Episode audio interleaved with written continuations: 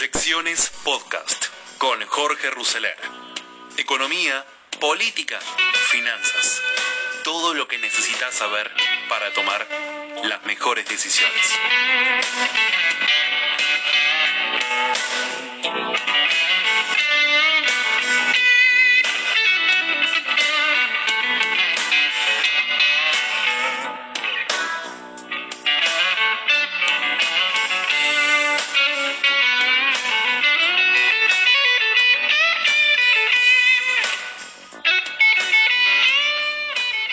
Frano Selak, un profesor de música croata que vivía al sur de Zagreb, fue considerado el hombre con más suerte del mundo.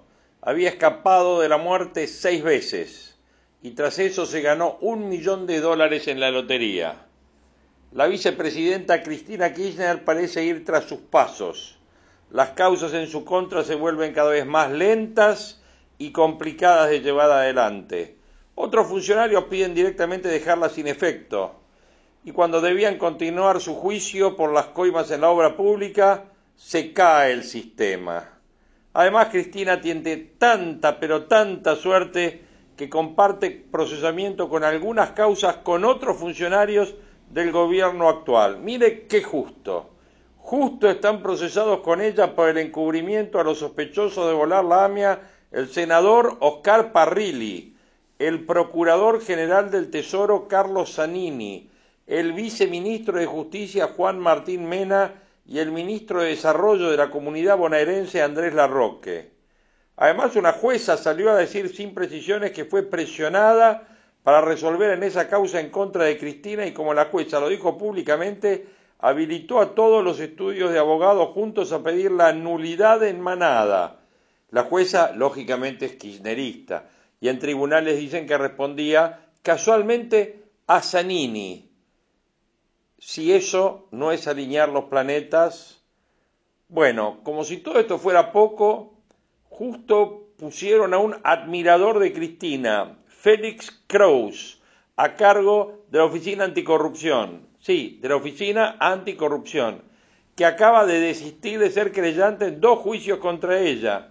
¿Y quién quedó a cargo de vigilar a los testigos protegidos que declararon las causas de corrupción contra Cristina?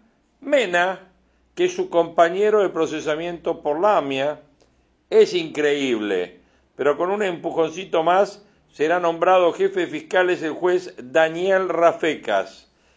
Justo, ¿se acuerdan quien mandó archivar aquella causa de encubrimiento por la AMIA un mes después de que Nisman, el fiscal que le investigó, apareciera muerto? La justicia investiga esa muerte como un asesinato.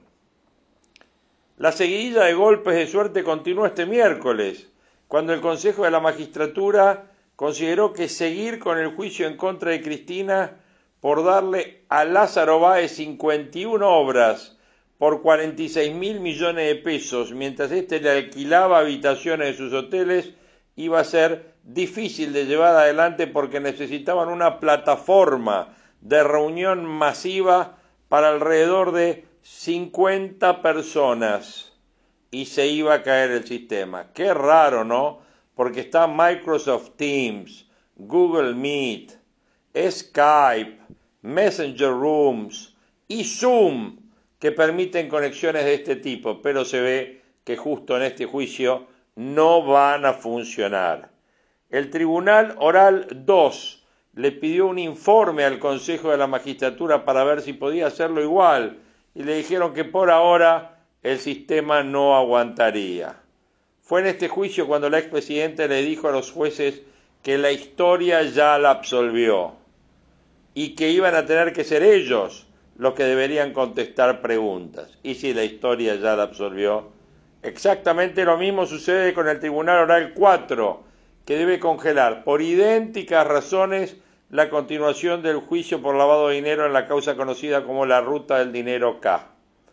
La magistratura tiene todavía mayoría kirchnerista, así que podrían preguntarle a Cristina cómo hizo con el sistema Cisco Webex en el Senado para tener sesiones virtuales con 100 personas en simultáneo, que es el doble de lo que necesita el Tribunal 2 para el juicio de la obra pública.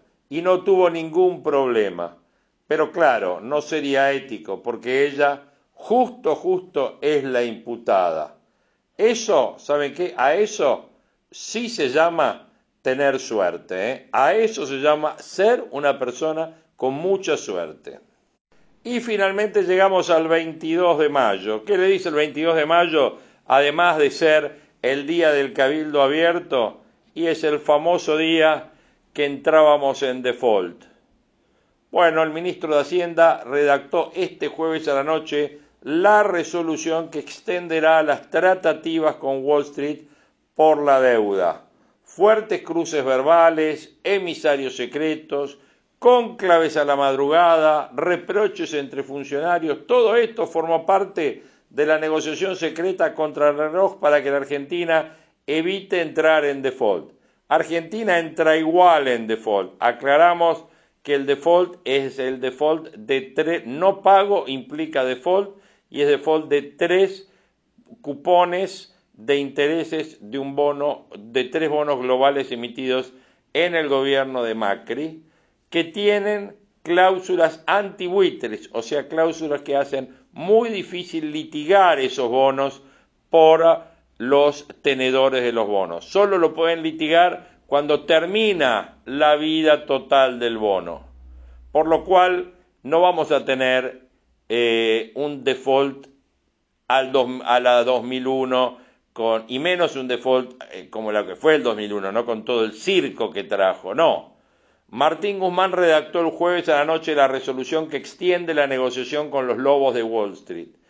La envió hoy a Estados Unidos, abre un nuevo plazo de 10 días, pero un artilugio legal, una enmienda futura, lo extendería hasta el 13 de junio.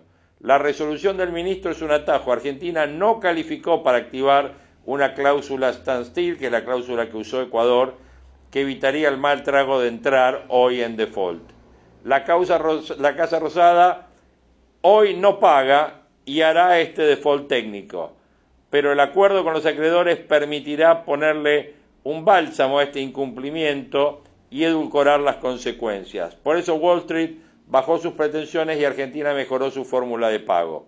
Los bonistas reclaman cobrar un 52% del valor de la deuda, Argentina lo estiró hasta el 45%. Bueno, están ahí Dicen que pronto se arregla y que podemos estar cerrando alrededor del 50%. La diferencia es un punto y medio de tasa, que son unos 5 mil millones de dólares. Guzmán insiste en que tiene limitaciones para acordar y trata de mantenerse fiel a sus teorías y dogmas que adquirió en los claustros de Columbia. Para eso utiliza un argumento ultra ortodoxo que no se puede ceder por las limitaciones técnicas que le impuso el fondo. Aquel informe del fondo, elaborado por Julia Cossack y Luis Covetdu, que dice habla sobre la sostenibilidad de la deuda. Suena excusa, lógicamente. Ese paper nunca fue vinculante, pero Guzmán se escuda en las recomendaciones para mantenerse inflexible. Sus conclusiones, que nunca tuvieron el aval del board del fondo tampoco, están en línea con la tesis, creencias y el discurso que el ministro utilizó hasta ahora, pero que no funcionó en la negociación. Un memo interno del equipo económico explica así la situación. Todavía hay un camino por recorrer, falta para un acuerdo. Este paper confirma el rumor que existía jueves a la noche en Manhattan, que a pesar de las directivas políticas, Guzmán no cambiará su actitud beligerante. Cristalina Georgieva se siente cómoda con el ambiguo discurso del fondo. Insiste con un relato a favor de Argentina, pero no adopta ninguna medida concreta que beneficie a la Argentina. Ahora no aclara qué alcance real tiene ese paper técnico del fondo. Dicen que los acreedores reclaman un pago en efectivo para cerrar el acuerdo, el pedido sería de tres mil millones de dólares, se trataría de tres cuotas anuales de mil millones de dólares, hubo sondeos de la Rosada con el fondo, hubo sondeos de la Rosada con el Tesoro de Estados Unidos, hubo evasivas, ocurre después de un fuerte debate al máximo nivel del gobierno. Los funcionarios no quieren que los dos dogmas de Guzmán interfieran en una solución. La escapada del dólar, del dólar blue, el miedo a una eventual hiperinflación preocupó en el frente de todos. Y ambos fenómenos financieros son dinamita pura contra la economía. El freno de la cuarentena puso en terapia intensiva la actividad y un informe que circula en la jefatura de gabinete lo dice. Este año la economía tendría una caída de 10% del Producto Bruto. En este marco sería fatal un default porque comprometería la gobernabilidad. Por eso el presidente le dio la orden a Guzmán, tenemos que cerrar un acuerdo. Cristina Kigel recurrió en una misión secreta a Miguel Galucho, al ex titular de IPF que negoció con Larry Fink, titular de BlackRock, y habló también con Hans Hume, de Greylock y líder de un comité de acreedores. Sergio Massa sondeó a sus habituales contactos en Wall Street y envió el mismo mensaje, Argentina no quiere un default. Jorge Brito, por pedido de la Casa Rosada, buscó consensos con David Martínez, titular del fondo Fintech, socio de Clarín en eh, Cablevisión y en Telecom. El cambio de estrategia sucedió después del traspié del 8 de mayo. Ese día la mayoría de acreedores rechaza la estrategia inicial de Guzmán del famoso take it or leave it, del papel unilateral, que fue un fracaso. En la Quinta de Olivos hubo reproches porque el Palacio de Hacienda siempre tuvo una visión muy optimista respecto de esta presentación. Muchos funcionarios le pasaron factura al ministro por el tiempo que desaprovechó. La propuesta de pago estuvo lista en abril, cuatro largos meses después de asumir el gobierno. El debate interno provocó confusiones entre los bonistas. Todos los lobos de Wall Street aprovecharon y lanzaron una ofensiva contra Guzmán. El fin de semana circularon un sinfín de versiones sobre la continuidad del ministro y terminó con una fuerte ratificación del presidente. La ofensiva de Manhattan se inició porque vieron complicado al ministro. Los fondos no tienen buen diálogo con Guzmán y pretendían desplazarlo y buscar otro interlocutor. Alberto los frenó a todos y dijo el interlocutor es y será Martín Guzmán. El presidente tiene una debilidad por el ministro y pondera sus cualidades técnicas. Incluso pensó en dotarlo de mayor poder sobre el resto de los ministros del área económica. Y así el presidente le habló a la tropa, a la propia tropa. Una cuestión son los reproches internos y otro es ser funcional a Manhattan. También el equipo económico tuvo agarradas en conversaciones informales con Massa y con Máximo Kirchner. Massa le dijo, ustedes hacen experimentos, pero nosotros somos los que ponemos la cara. Y fue en ese marco que la vicepresidenta le pidió la gestión secreta a Miguel Galucho. A pesar de su relato contra el fondo y los bonistas, Cristina siempre tuvo prioridad de pagarles a los acreedores y Galucho tuvo dos charlas con el poderoso dueño de BlackRock. En la primera le transmitió a Fink el, el deseo de pagar de Argentina y fortaleció la posición negociadora de Guzmán. Pidió que Gerardo Rodríguez, ejecutivo de BlackRock, dejara de bombardearlo a Guzmán en la segunda se discutió la propuesta y Fink aceptó moderar sus pretensiones y se bajó una tasa de salida al 10%. En la Casa Rosada admiten que la vicepresidenta es quien fogonea las críticas a Horacio Rodríguez Larreta.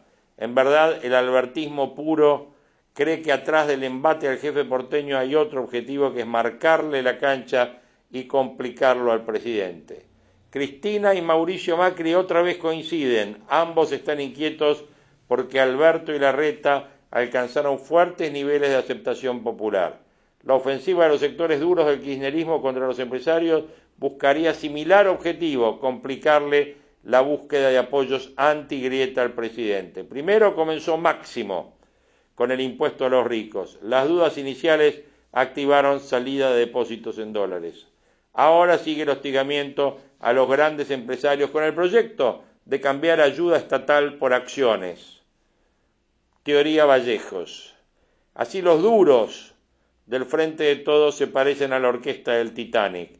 Siguen enamorados de sus románticos y arcaicos relatos, mientras que la economía y también los obreros se hunden en lo que se llama el mar de la recesión. Sergio Bernstein estuvo hoy en diálogo con Marcelo Longobardi en una charla que deja de pensar, que trae algunos problemas para ir pensando el fin de semana y sobre todo el futuro y el acelere del kirchnerismo que hemos visto en los últimos días. ¿Qué es lo que habla? Primero vamos a hablar un poquito del tema del default y después de eso del kirchnerismo, del kirchnerismo y el devenir político argentino o lo que viene del devenir político argentino para las próximas semanas y los próximos meses. Un poco una proyección de lo que Cristina quiere de aquel vamos por todo, pero en versión 2020. Bueno, lo escuchamos a Bernstein en su diálogo con Marcelo Longobardi en cada mañana. Sí, por supuesto. La Argentina lamentablemente viene con un problema muy serio con la deuda desde hace tiempo. Y el día de hoy es un día clave porque había una fecha límite. Eh, y la fecha límite en un contrato es como cuando te vence el alquiler. Marcelo, si vos no pagas el alquiler el día que vence el contrato, te, te corre un puritorio. Si después cuando te llega la orden que tenés que irte y no te vas, te viene a buscar con la policía, ¿verdad? Eh, y esto es igual, esto es un contrato.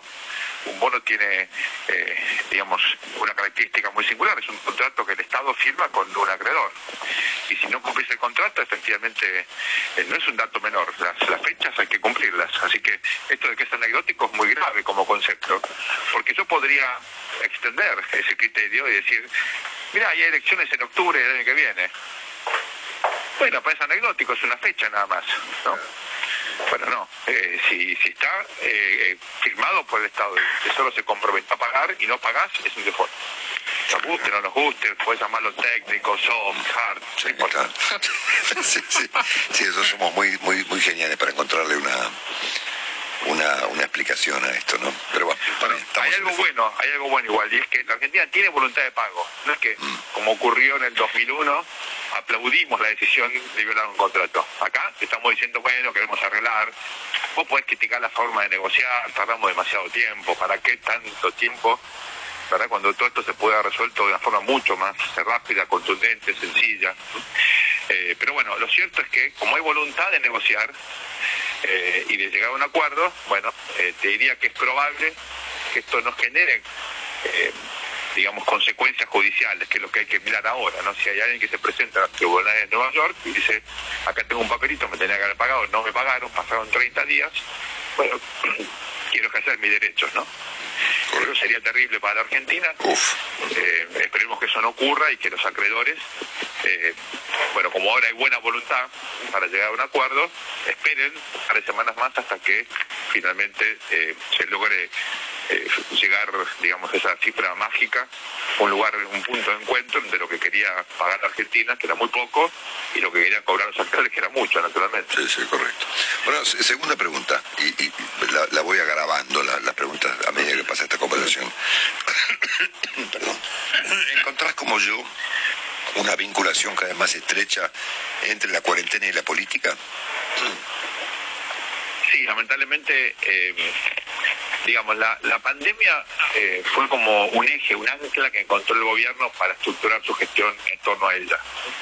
Era un gobierno que no tenía programa económico, que tenía todo atado justamente a la negociación de la deuda, que como todos los gobiernos que llegan a Argentina son improvisados, no vienen con un plan estratégico armado, ni con equipos ya aprobados. Eh, llegás y ves qué pasa, ¿no? Se notaba mucho, había dudas respecto también eh, de, quién, de quién ejercía liderazgo. Esas dudas lamentablemente todavía continúan, de hecho se han agravado. Eh, y, la pandemia de alguna manera, bueno, cambió la agenda, ¿no? En todo el mundo, no solamente en la Argentina, pero en este caso favoreció particularmente a la figura del presidente de la Nación. Eso se reflejó en los sondeos. Eh, llegó Alberto Fernández a tener realmente cifras extraordinarias en parte por su estilo de gestión, por su capacidad de comunicación y por el hecho de que buscó superar las grietas en la práctica, ¿no? Por ejemplo, con la reunión entre Kicillof y Larreta, digamos, tratando de, como vos llamaste muy bien, convertirse en un árbitro, ¿no? Más que en un gestor o, un líder fuerte. Pero bueno, ese estilo en la Argentina evidentemente es un estilo que la gente valora y, por eso eh, sus números siguen siendo excelentes a pesar de la crisis económica, lo cual es muy sorprendente. Eh, bueno, entonces, eh, claramente eh, la pandemia se politizó porque se convirtió en el eje de la política pública. Ahora, hay otros componentes que son muy importantes de marcar, que vos lo señalaste muy bien y ir hablando de eso toda esta semana, y es el hecho de que hay un segmento muy radicalizado de la coalición frente de todos que quiere aprovechar esta pandemia, que pone al Estado de forma transitoria en el centro de la escena, para transformar eso en permanente es decir, una suerte de estatización de la sociedad, de la economía, de la política también, eh, precisamente porque ellos ven en el Estado un eje a partir del cual desarrollar un proyecto de poder. Entonces, cuando vos te preguntas, ¿cómo se hacen las revoluciones? Bueno, las revoluciones es el control del Estado por un pequeño grupo. Eh, eh, vos podés hacer una revolución, por ejemplo, controlando las Fuerzas Armadas. Bueno, eso, digamos, fue un formato bastante común en América Latina, en Argentina, durante mucho tiempo, ¿no? Eh, y ahora tenés otra situación distinta, en la cual eh, lo que hay es una idea de generar una burocracia de Estado a partir de la cual desplegar un proyecto radicalizado. Sí, claro. Esa, eso está resumido probablemente en la, en la frase tan disonante de Kisilov cuando dijo la normalidad ya no existe. La frase de la semana, ¿no? Bueno, eso era más bien un estilo, la descripción. Porque la medida que nos quita la normalidad, otra vez uno se pregunta, ¿eso incluye a la Constitución Nacional, al Estado de Derecho? Claro. ¿A los derechos individuales? ¿A la propiedad privada? O sea, ¿qué de la vieja normalidad ya no sirve? Bueno, no es una definición menor, ¿no? No, no, es central, claro. Pero yo creo que el debate en Argentina, sí, perdón. Yo vengo planteando, y lo dije anoche inclusive, en el, cuando charlando con Diego Leuco, que era la frase de la semana, ¿no? Exacto. Eh, sobre todo porque vemos que en el mundo efectivamente se está volviendo paulatinamente a una normalidad, si querés, adaptada, ¿no? O adaptada probablemente a las características de esta pandemia, o distancia social, etcétera, por ahora. Eh, y cuando se encuentre la vacuna, bueno, o el tratamiento adecuado, seguramente volveremos a, vivir en un mundo parecido al anterior. Bueno, y por último, en tu artículo de hoy, vos volvés al término, y eso que con esto quería cerrar, del vamos por todo, ¿no? O sea, vos finalmente fuiste más allá en tu en las conexiones que yo habitualmente hago. Bueno, pues yo creo que el proyecto frustrado de Cristina, que tal vez ella se haya dado cuenta que no va a protagonizar como líder, bueno, pueda de alguna manera generar el viejo trasvasamiento generacional que quería Perón, es decir, darle a los jóvenes un rol distinto y de ese modo eh, lograr los objetivos tal vez en más tiempo, ¿no? Eh, yo creo que ese proyecto, que recordemos después del triunfo del 54%, Cristina de alguna manera lo está envasando de una manera distinta, ¿no? De, o sea, con, un formato diferente. Yo sé la fórmula alberdiana, ¿no? Alberdi decía, yo quiero una república total, pero no, no se puede en este vacío que es de institucionalidad en la Argentina del siglo XIX, armó una república eh, verdadera. Entonces armó la república posible. Entonces yo creo que ahora el cristianismo posible es esto. El cristianismo verdadero es lo que ella quiere de alguna manera desplegar precisamente con esta este, nueva normalidad o, la idea que la vieja normalidad no existe más. El nuevo contrato social, no nos olvidemos, ¿no? Lo que ella, lo que la propia Cristina anunció que venía a hacer. Bueno, entonces acá hay que tener tres alertas. Uno, va a haber efectivamente violaciones masivas a los derechos de propiedad. Dos, va a haber cambios en el sistema electoral antes de las elecciones del año que viene. ¿Y cuáles? Y tres, y esto es muy importante, ¿cuándo se va a lanzar el proyecto de reforma constitucional? Mm, exactamente. Ojo. Bueno, bueno, que tengas... ¿Cuándo se va a lanzar el proyecto de cambio de la Constitución, no? Violación de derechos de propiedad y reforma eh, del régimen de elecciones. Todos temas que Sergio Bernstein planteaba, además de estos comentarios de default, que suman dentro de los comentarios, obviamente, que ya eh, habíamos tenido o habíamos hablado en la primera parte del podcast de hoy. Y para ir cerrando, vamos viendo algunas de las actualizaciones en el mercado, cosas que vamos recibiendo. Por un lado, la actualización de mercados. El Standard Poor's cae hoy por segundo día consecutivo en un escenario de incertidumbre y volatilidad. En estos dos días el apetito por el riesgo bajó, hubo algo de huida a la calidad y el dólar se fortalece. La caída puede responder a la mayor tensión que hay entre Washington y Beijing luego de que China si China anunciara la imposición de leyes de seguridad nacional en Hong Kong. Mercados domésticos en Argentina, los bonos en dólares ley New York arrancaron algo más flojos en el margen, pero mejoraron desde los niveles y están en promedio sin cambios contra el cierre de ayer. Ayer el gobierno anunció la extensión de plazos al 2 de junio, pero hoy a la mañana el comité ad hoc emitió un comunicado bastante duro anunciando que las acciones hablan más fuerte que las palabras dijeron en relación con el default que se materializaría hoy, no parece impactar en precios. Los bonos en dólares con legislación local terminan una muy buena semana con una suba del 1,5% en promedio, las acciones siguen subiendo, se destacan los ADRs de Superville y de eh, Banco Francés con uno y medio arriba, la brecha en 70%, el contado con liqui baja 1% a 116 y el oficial mantiene su ritmo de depreciación de 0,1. Ayer el central siguió mostrando un mayor drenaje de reservas.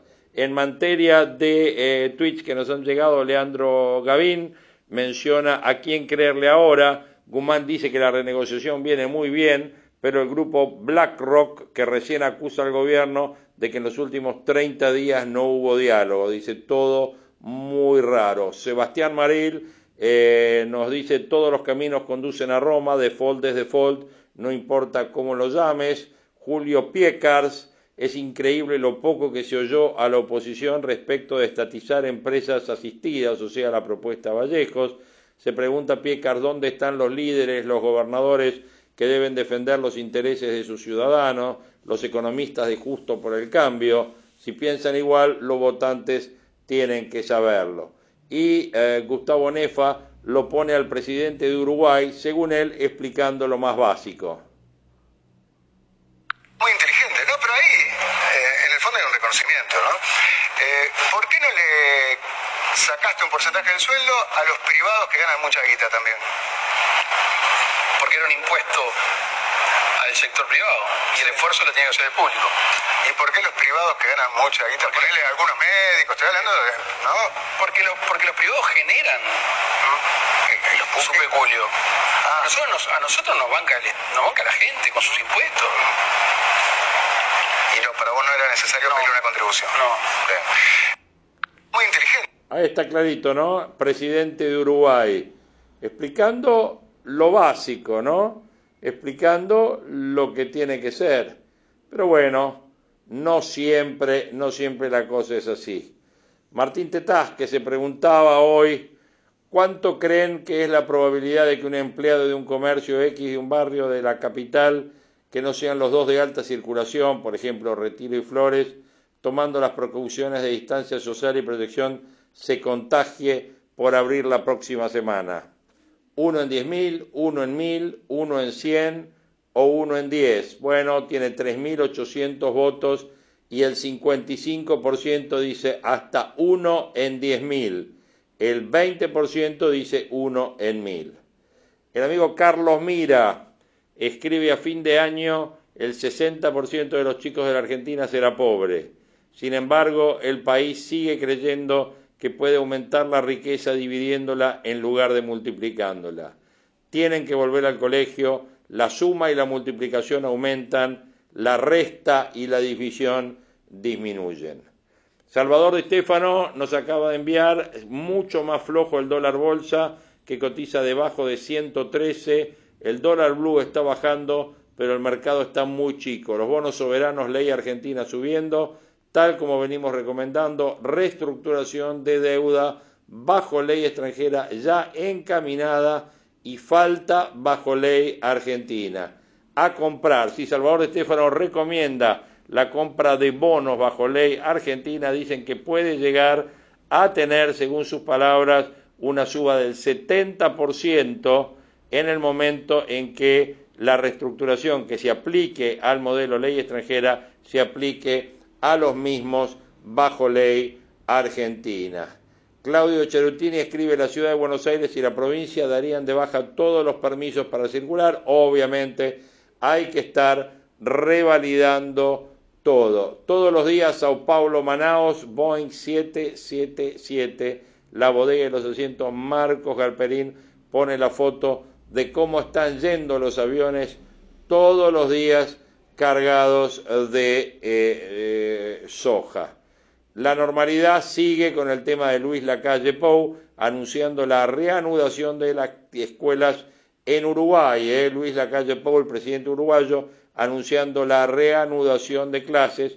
Y Roberto Cachanos que dice, esto es la normalidad. Claro, esto se refiere obviamente a lo que decía, a la frase que Hablaba Benenstein recién de la famosa frase de Kachanowski de que la normalidad ya no vuelve más. Bueno, dice Kachanowski, esta es la normalidad, no la nueva normalidad que nos quieren vender los K. Martín Boutier, eh, la discusión no es cuarentena sí, cuarentena no, como si fuera un suceso que es hoy sí y mañana no. Lo que hay en todo el mundo, con diferencias entre, entre regiones, son medidas de restricción más o menos intensas que se van flexibilizando en secuencias más o menos graduales.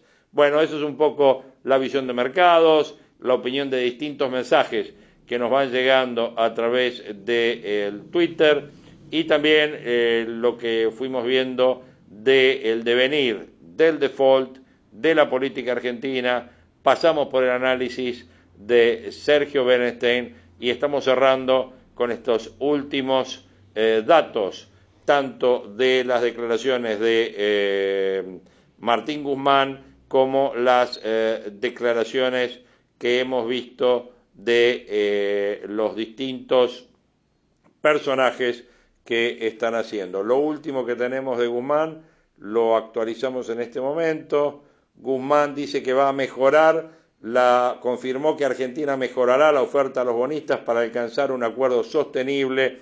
El ministro de Economía aseguró que las negociaciones continúan por un sendero positivo, aunque admitió que aún hay una distancia importante para eh, llegar a la solución. Bueno, algunas otras versiones están dando que estaríamos muy cerca de agarrar un acuerdo. Bueno, veríamos esto. Eh, hasta acá llegamos con este podcast del día de hoy, con estas proyecciones de hoy. Eh, buen fin de semana para todos. Veremos cómo sigue. Les dije que esta semana era una semana importante, cargada de novedades. Lo ha sido y seguramente lo seguirá siendo la semana que viene con el nuevo inicio de cuarentena y feliz Día de la Patria para todos para el próximo 25 de mayo. Abrazo grande.